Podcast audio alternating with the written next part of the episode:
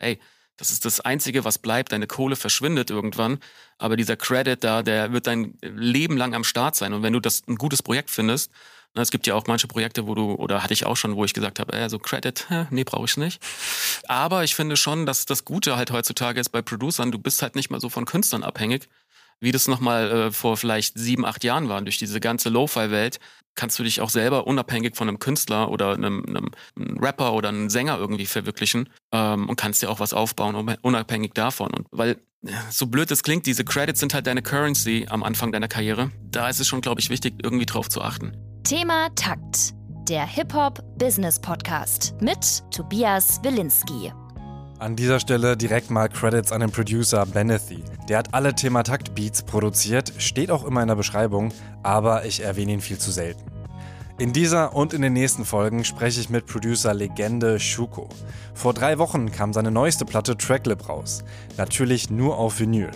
Schuko produziert schon seit über 20 Jahren Musik, hat mit Crow, Caspar, Rin und ganz vielen anderen KünstlerInnen in Deutschland gearbeitet, hat aber auch Connections nach Amerika, zum Beispiel Jedi Mind Tricks oder Anderson Park und nach Frankreich.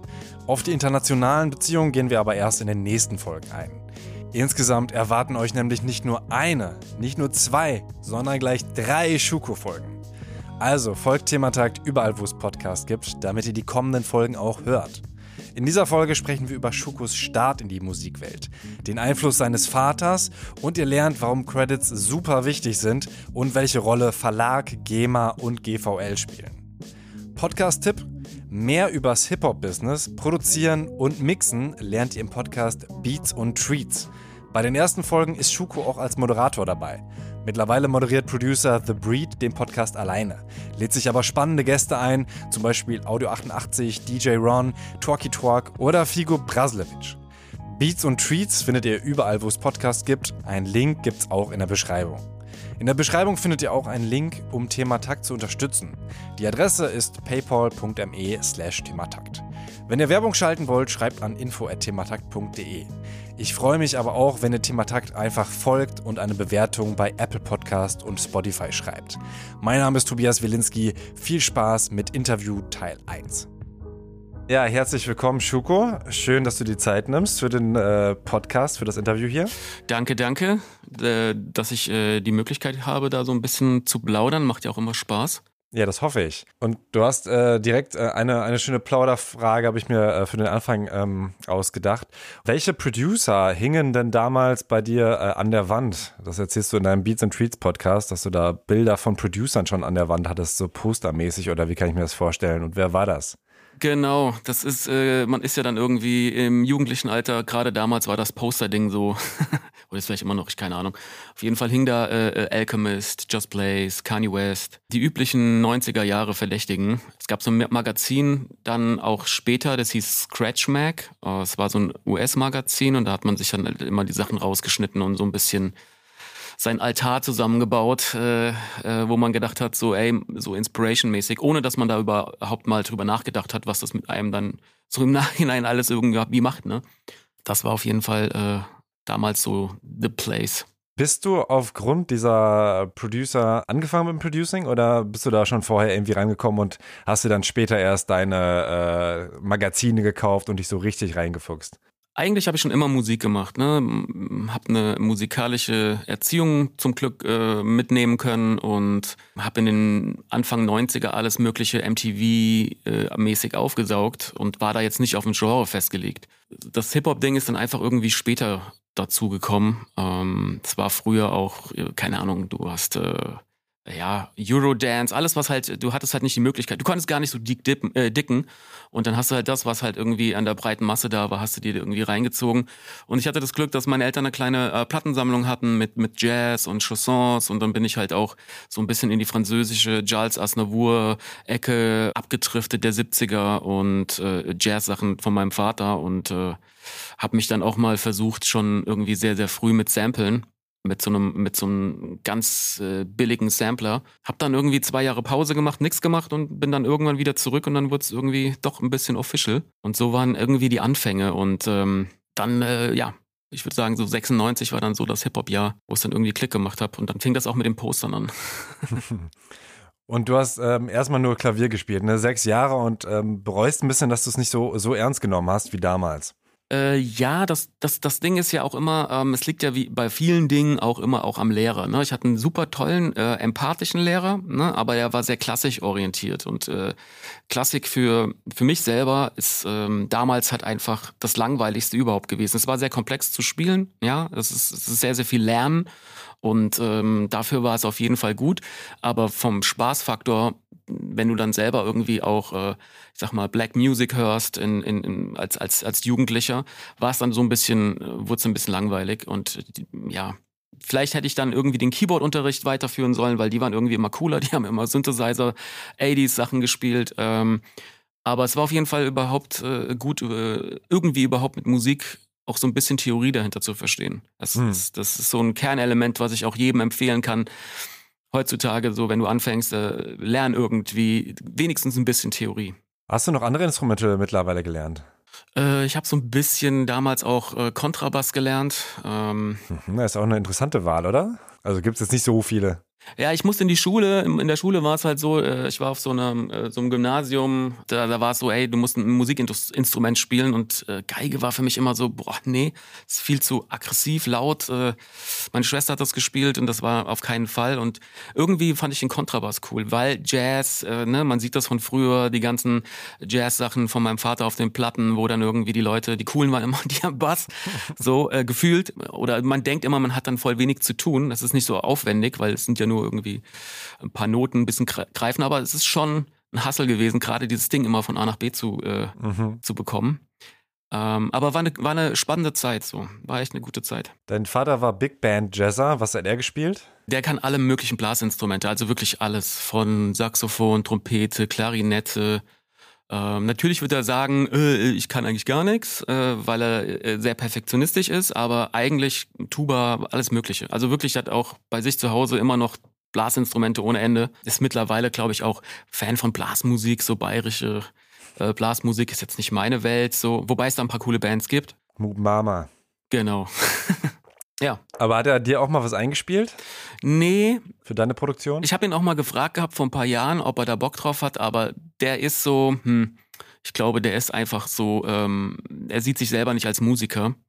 Und ich glaube, das ist dann immer super schwierig, wenn, äh, wenn du jemanden, äh, äh ne, mir ging es ja da eigentlich um das, äh, um die, das, ich sag mal, das Kreative oder das, das, das, die Skills. Mir ging es ja eher darum, was zusammenzumachen. Ich glaube, für ihn ist das eher so, äh, nee, ich habe damit abgeschlossen, äh, so ich mache mein eigenes Ding und ähm, ich glaube, für ihn ist es dann einfach auch ein bisschen schwer, meine Welt zu verstehen, weil äh, wenn da halt jemand ist, der so viel oder so hohen Anspruch an sich selber hat, ist das, was ich ja mache, auch ganz, ganz früher mit, ja, du nimmst ja irgendwie Samples, das ist ja nicht von dir und, und machst neue Sachen da. Ich glaube, das fand er jetzt irgendwie nicht so, so spannend. Aber mittlerweile hast du das Gefühl, dass er, dass er das schon als eigene Kunst ansieht oder bist du da immer noch so ein bisschen auf der, äh, wartest du immer noch auf den Respekt deines Vaters? Nee, darauf warte ich nicht mehr. Ich glaube, ähm, das, das war eine gute Motivation die letzten Jahre, diesen Respekt irgendwie zu bekommen. Es sind ja viele machen ja oder viele sind erfolgreich, weil sie, ich sag jetzt mal übertrieben, so äh, so, eine, so eine Lehre in sich vielleicht auch verspüren und so Anerkennung wollen. Aber ich habe da vor ein paar Jahren so ein bisschen abgeschlossen und ähm, es gibt halt manche Menschen, denen fällt es einfach schwer, das zu sagen, weil sie selber nie erfahren haben. Ne? Und das ist jetzt so voll tiefenpsychologisch, aber deswegen ist das so alles cool. Ich bin, bin happy, dass es ihn gibt und dass, dass er noch gesund ist und äh, das ist so das Wichtigste. Und äh, ja, wenn sich das irgendwann mal ergibt, dann ist schön und wenn nicht, dann halt nicht. Bei dem Thema, ähm, hast du denn das Gefühl, dass ähm, ProducerInnen mehr Anerkennung an sich erfahren in den letzten Jahren oder äh, kann man das gar nicht so linear beschreiben? War das mal vor drei Jahren irgendwie krasser als jetzt ähm, und geht dann immer mal wieder in eine andere Richtung? Oder hast du schon das Gefühl, das entwickelt sich stetig weiter und äh, man ist da äh, irgendwie wertgeschätzter in der Kultur? Ähm, das ist schwierig. Ich glaube, das kommt auf den Künstler drauf an. Ne? Es gibt manche Künstler, denen fällt es nicht schwer, Credits zu geben und den Schein auch so ein bisschen zu verteilen. Und andere Künstler sind da gar nicht so drauf bedacht, sind sehr äh, ich-bezogen und äh, sehen sich da so als ähm, die Speerspitze ähm, oder sehen sich als das Ganze. Speerspitze ist ein falsches Wort, sondern sehen sich ja so als das Ganze Und dann ist es halt natürlich schwierig, auch ähm, mit den Künstlern da auch irgendwie auf seine Credits immer irgendwie zu hoffen. Aber das ist auch ein Grund, warum ich da mit diversen Künstlern auch keinen Bock mehr habe zu arbeiten. Also wenn du mir nicht Credits geben kannst, so was das die kleinste Form der Anerkennung ist, oder es für dich schwerfällt, auf YouTube zu schreiben, dass ich das produziert habe, dann bin ich halt auch so, okay, dann äh, ciao, bin raus, hab ein schönes Leben, äh, viel Erfolg, ich wünsche dir nichts Schlechtes oder so. Aber dann ist das für mich überhaupt nicht von Interesse. Aber du wurdest dann schon in den offiziellen Credits, also das ist ja dann, glaube ich, nochmal eine Frage von GEMA, da gibt es dann nochmal Listen, die jetzt nicht so öffentlich sind, wo es dann aber um Vergütung gibt, da bist du dann schon genannt oder sind die Leute, äh, sagen dann, nee, hier, du hast deine Kohle einmal bekommen und ich gebe dir äh, nichts mehr ab? Das war früher schwieriger. Also ich würde so sagen, die mit 2000er war das oftmals auch Probleme, dass man äh, für seine Credits echt äh, hinterher sein musste. Und ich glaube vielleicht auch ein bisschen, dass das so ein Anfangsding ist, ne? dass man halt, wenn man neu anfängt äh, oder wenn man am Start ist und versucht jetzt irgendwie sich einen Namen zu machen, dass dann oftmals das eher so ein bisschen belächelt wird. Ja, Beats macht ja irgendwie jeder. Jetzt chill mal, wenn jetzt deine Credits nicht irgendwie bei Spotify stehen. Da bin ich schon, ähm, wenn ich dann so Jugendliche, mit denen ich dann zu tun habe äh, und die mich fragen, ey, wie sie damit umgehen sollen, da sage ich halt auch schon, ey, das ist das Einzige, was bleibt. Deine Kohle verschwindet irgendwann, aber dieser Credit da, der wird dein Leben lang am Start sein. Und wenn du das ein gutes Projekt findest, na, es gibt ja auch manche Projekte, wo du, oder hatte ich auch schon, wo ich gesagt habe, äh, so Credit, hä, nee, brauche ich nicht. Ähm, dann, dann ist das ja auch irgendwie ähm, bisschen schwierig. Aber ich finde schon, dass das Gute halt heutzutage ist bei Producern, du bist halt nicht mehr so von Künstlern abhängig, wie das nochmal äh, vor vielleicht sieben, acht Jahren war. Durch diese ganze Lo-Fi-Welt kannst du dich auch selber unabhängig von einem Künstler oder einem, einem, Rapper oder einem Sänger irgendwie verwirklichen ähm, und kannst dir auch was aufbauen, unabhängig davon und bist jetzt nicht irgendwie immer, weil so blöd es klingt, diese Credits sind halt deine Currency am Anfang deiner Karriere und ähm, ja, da ist es schon, glaube ich, wichtig, irgendwie drauf zu achten. Deswegen auf deine Frage bezogen, ja, es ist halt, es ändert sich. Ich würde das abhängig vom Künstler, vom Label machen äh, und wie sehr die irgendwie ähm, an deine Vision glauben oder auch wie sehr sie sich unterstützen wollen. Mhm. Ja, das wäre dann aber auch der Verlag, der sich dann unter Umständen dafür einsetzt, ne, den du hast, äh, wenn du denn einen hast, der dann äh, nochmal anruft und sagt, hey, bitte schreib das doch rein oder machst du selbst? Der Verlag macht die Writer-Credits, das heißt das, was geschrieben worden ist an einem Stück. Ne? Es gibt ja zwei verschiedene Paar Schuhe, es gibt die Master-Seite und die Writer-Seite. Die Master-Seite läuft übers Label und wenn du keinen Manager hast, musst du halt irgendwie gucken, dass du ans Label selber drankommst und sagst, ey Leute, guck mal, äh, macht mal hier hinne, dass ich da irgendwie mit drinne stehe als Producer. Da muss man schon oftmals hinterher sein. Und manchmal ist es auch gar nicht verschuldet, dass die Künstler voll äh, abziehermäßig sind. Manchmal ist es halt wirklich, du hast beim Label einen kleinen äh, Azubi sitzen oder einen Werkstudent oder sowas, ne, der einfach äh, Metadaten einträgt und dann schnell, schnell macht und das dann irgendwie verdattelt. Ne? Das ist nicht immer eine böse Absicht, also deswegen auch nicht immer so aggressiv dann gleich auf Künstler gehen und dann sagen, ey, du Arsch, mhm. sondern halt einfach sagen, ey, guck mal, ich habe mir das aufgefallen, äh, wäre cool, wenn du das regelst. Ne? Für einen Künstler auch immer voll nervig. Darf man auch nicht die andere Seite verstehen, ne? wenn du halt ein Album machst und da sind irgendwie äh, die Credits durcheinander und der ist nur so, ey, Bro, ich will doch eigentlich nur irgendwie jetzt äh, äh, die Sachen releasen und meine Tour planen. Deswegen muss man da schon ein bisschen Fingerspitzengefühl mitbringen. Mhm. Lass uns doch mal bei diesem Credit-System bleiben. Ähm, also äh, du als ähm, Producer bist immer in den Master Credits drin, aber nicht immer in den Writing Credits, oder habe ich das falsch verstanden? Ähm, nee, das genau so ist das. Wenn du ein Producer bist, kann es auch sein, dass du eine Produktion oder sagen wir mal eine Demo bekommst von Künstlern, äh, die was komplett geschrieben haben, also einen fertigen Song und du bringst ihn aufs nächste Level oder auf dein Level, äh, wo du sagst, das findest du gut und dann produzierst du. Dann bekommst du Produzenten-Royalties. Dann hast du mit dem Writing-Prozess nichts zu tun. Wenn du natürlich jetzt hingehst und baust jetzt noch einen C-Part ein oder änderst hier irgendwie ähm, eine Akkordfolge oder äh, sagst dem Rapper, hey, guck mal, die Melodie hier im Refrain, das wäre besser, wenn du das so und so machst, dann kriegst du auch deine Writer-Credits. So, dann bekommst du natürlich auch Publishing. Und das heißt, ähm, da bekommt man dann auch einen Anteil an dem, was dann später ausgezahlt wird, richtig? Genau, und es gibt, wie gesagt, es gibt zwei, es gibt noch eine dritte, aber die ist ein bisschen komplizierter, das ist die GVL, aber es gibt noch eine, es gibt eigentlich zwei große, die Publishing-Seite und die Master-Seite.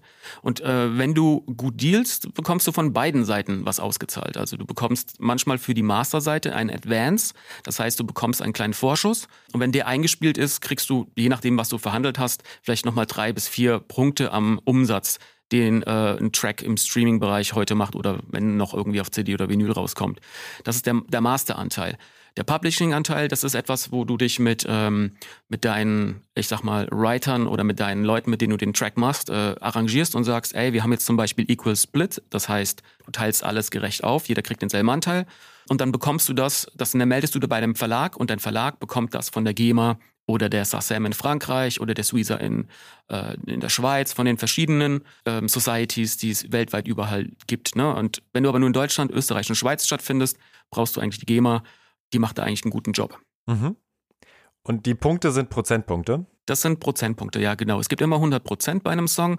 In Deutschland wird es nochmal ein bisschen geteilt durch äh, Lyrics, also Text und Komposition. Ne? In Amerika ist das alles eins.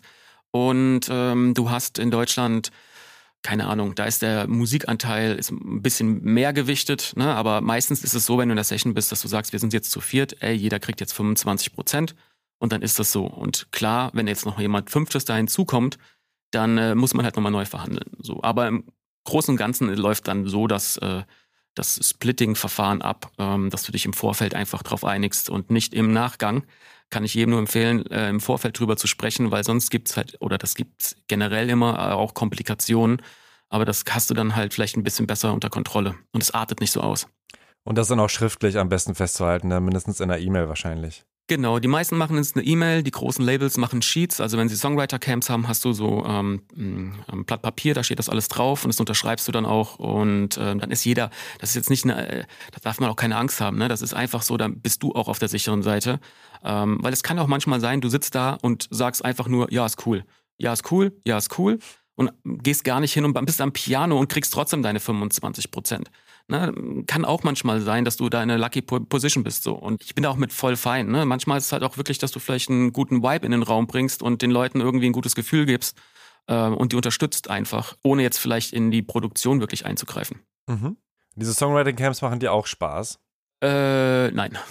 Nie. Okay, weil du sagst ja in einer Folge, dass äh, so dieses Teamwork-Ding dir äh, später, dass es dir später aufgefallen ist, dass das äh, alleine produzieren ähm, dir manchmal ein bisschen schwerer gefallen ist oder eben auch dann einsamer ist. Deswegen hätte ich jetzt gedacht, dass vielleicht Songwriting-Camps auch für dich sowas äh, sind, was dir mittlerweile Spaß macht. Aber warum macht das keinen? Die meisten Songwriting-Camps kommen immer mit, also nicht, es gibt auch andere, ne, aber viele, bei denen ich war, ist halt immer so ein immenser Druck da, dass so, ey, wir müssen jetzt den nächsten Hit machen. Ne? Also die investieren natürlich auch Geld, ne? die, die, die mieten äh, Studios, die haben Catering, alles am Start und das ist, es wird für dein Wohl gesorgt so. Aber ähm, diese, diese Ansagen, hey, wir müssen jetzt den nächsten Hit machen, das ähm, fand ich immer so ein bisschen, äh, ja, ist klar. Wenn es so einfach wäre, äh, müsstet ihr keine Songwriting-Camps machen. Aber natürlich, wenn ich Sessions mache mit Kollegen, dann ist es natürlich was ganz anderes. Ne? Also wenn ich Leute zu mir ins Studio einlade und sage, ey komm, wir machen jetzt irgendwie mal hier ein paar Samples oder ein paar Beats oder ich besuche Leute im Studio. Und dann würde ich es aber auch vielleicht nicht als diese äh, klassische Session, dass du irgendwie die besten Writer oder die besten Producer zusammenbringst, sehen, sondern dann ist das eine klassische, dann ist das äh, nichts Klassisches, sondern dann ist es einfach, Musikerkollegen treffen sich und jam. So, ich würde es eher sagen, das ist eine Jam. Mhm. So, und das macht auf jeden Fall Spaß. Also das Jam, ohne im Hintergrund zu denken, es muss jetzt irgendwie ein Hit dabei rauskommen, sondern lass einfach Musik machen. That's the place to be. Anteilig, ähm, wie häufig äh, ist ein Beat einfach äh, weggeschickt, sage ich mal, und ähm, du triffst die Person gar nicht und wie häufig bist du dann tatsächlich im Studio? Also ich glaube, das ist ja äh, das, was Leute sich dann halt immer vorstellen. Du bist Producer, du bist immer im Studio, aber das ist ja wahrscheinlich auch äh, in den letzten Jahren immer häufiger gewesen, dass das gar nicht passiert, oder? Mm, ja, das ist äh, am Anfang also zwei, Mitte 2000, als ich angefangen habe, da hat, glaube ich, alles nur in Studios stattgefunden. Da war ich auch sehr viel unterwegs. Das ist auch dann, äh, es geht halt natürlich dann auch sehr auf, auf, die, auf die Psyche, weil du halt einfach wirklich sehr, sehr viel reist, wenig schläfst, dich nicht gut ernährst. Ne? Und das merkt man halt auch schon nach ein, zwei Jahren. Deswegen bin ich auch froh, dass auch gerade durch äh, Corona diese ganze Zoom-Sache ausgebaut worden ist und, und äh, eigentlich jetzt so die letzten drei, vier Jahre würde ich sagen, ist es äh, 80 Prozent ist einfach bei mir selber im Studio auf Remote-Basis. Das funktioniert auch. Aber die Zusammenarbeit ist dann schon mehr als äh, du schickst den Beat raus und kriegst dann vielleicht nochmal so ein, äh, mach mal, was ist ich, bau mal bitte das noch ein, sondern ähm, es ist auch schon häufiger, dass du dich dann mit dem Künstler zusammenschaltet, ähm, ihr das Ding abspielt, pausiert, wo dann noch was, was verändert werden soll. Also im Prinzip dieser Studio-Prozess ähm, einfach nur remote stattfindet, das schon. Ja, mittlerweile für mich ist das so. Ähm, ich überlege gerade, äh, Ja, doch. Mittlerweile ist das eigentlich äh, hauptsächlich so. Mhm. Ich kann ja auch nur von mir sprechen. So, ich weiß auch nicht. Äh, ich habe mich da so ein bisschen aus diesem ganzen Medienbusiness, Musikbusiness rausgeklingt und mache so ein bisschen mein eigenes Ding. Deswegen ist es voll schwierig, äh, weil ich muss dann jetzt über, immer überlegen, wie es Kollegen mir dann irgendwie sagen. Ja, ich glaube, allen ist klar, dass du erstmal für dich selbst sprichst, ne? dass es immer Ausnahmen gibt, dass es auch ja äh, extrem viele Menschen gibt, die Musik produzieren. Ich will nur sagen, weil es ja so ein bisschen dieser Business Approach ist. Ich bin da so ein bisschen dieses. Äh, ich habe mit der Musikindustrie in Deutschland eigentlich überhaupt nichts zu tun. So, mhm. also ich mache zwar voll viel mit Künstlern, aber ich bin jetzt nicht irgendwie derjenige, der ständig in Sessions ist oder mit irgendwelchen Major-Labels zu tun hat, weil ich einfach gemerkt habe, dass es, äh, das macht mir überhaupt keinen Spaß, so dass dieses, äh, ist wie so ein Angestelltenverhältnis, dass Leute irgendwas von dir wollen und dann in deine Musik reinreden und dieses A&R-Ing.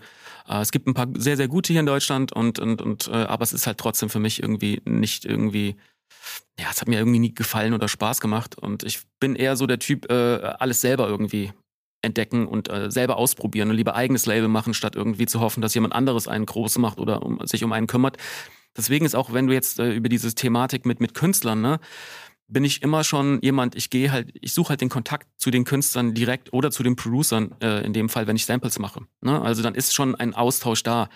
Dieses mal Sachen hinschicken und dann kriegst du irgendwas zurück und du musst damit leben das habe ich natürlich auch am Anfang meiner Karriere nur gemacht, aber das hat nie zu irgendwas Krassem geführt oder zu irgendwas gefruchtet. Ne? Also es ist immer so, diese zwischenmenschliche Komponente ist das, was irgendwie sehr, sehr wichtig ist, um langfristig auch etwas aufzubauen. Muss man halt manchmal aus seiner Komfortzone raus, wenn man auch ein bisschen introvertierter ist, aber ähm, ist, glaube ich, nicht verkehrt. Mhm. Ja, das sagst du ja auch ne, als ein, ein Tipp für aufstrebende Artists, wie wir so häufig eben vernetzen. Bei dir war es dann damals äh, eine Radiosendung, wo du Leute dann auch echt äh, kennengelernt hast, quasi als Journalist und dann da den Kontakt aufgebaut hast. Ähm, aber wie ist deine Arbeitsweise jetzt? Ähm, worüber bringst du die Mucke raus? Also das ist ein eigenes Label mit einem Vertriebsstil oder machst du es wirklich über ein DIY oder wie ist, äh, bist du da aufgestellt? Ich habe das mal mit äh, so einem DIY-Vertrieb äh, DistroKit ausprobiert, einfach mal um das so ein bisschen zu lernen. Die Problematik ist immer, ein Vertrieb ist gar nicht mal so schlecht. Ich habe einen sehr guten Vertrieb mit Groovetech und die haben halt nochmal andere Rangehensweisen zu Leuten, die in, äh, bei Apple oder Spotify sitzen. Die können auch nicht zaubern, ne, aber die halt nochmal so eine Instanz mehr sind, die dir helfen können, dass deine Songs auch in die richtigen Playlisten kommt. Und äh, ich finde, das ist schon wichtig, einen guten Vertrieb zu haben. Das ist nicht nur so, dass man irgendwie denkt, der Vertrieb kümmert sich darum, dass die Sachen dann irgendwie online erscheinen, sondern die machen noch ziemlich viel drumherum. Ähm, Gerade auch wenn es um das Thema Vinyl geht, ne, ist, ist Groovetech, äh, muss ich sagen, die sind sehr, sehr on point so. Du hast ein, du willst ein Vinyl machen, die ist innerhalb von drei, vier Wochen ist die sozusagen, kann die Masterplatte entstehen in einem Presswerk, die schauen ständig, obwohl es Vinylengpässe gibt, wo gibt es irgendwie noch eine Möglichkeit, nicht irgendwie ein halbes Jahr auf deine Vinylpressung zu warten.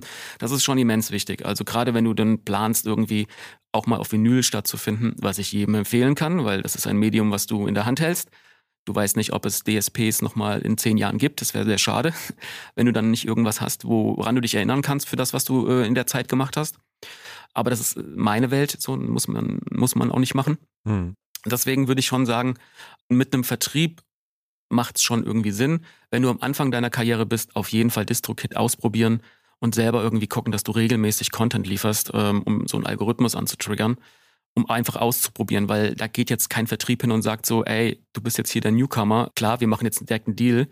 Ähm, die wollen halt auch Numbers sehen. Das ist halt ein Numbers Game, ähm, das gehört da einfach dazu und wenn die Numbers stimmen, äh, und nicht gefaked sind, dann äh, ist es auch, glaube ich, ganz easy, da einen Deal zu bekommen. Also meinst du, Universal wäre nicht beeindruckt, wenn du da mit dem Kontrabass auftauchst und denen zeigst, was du für Skills hast?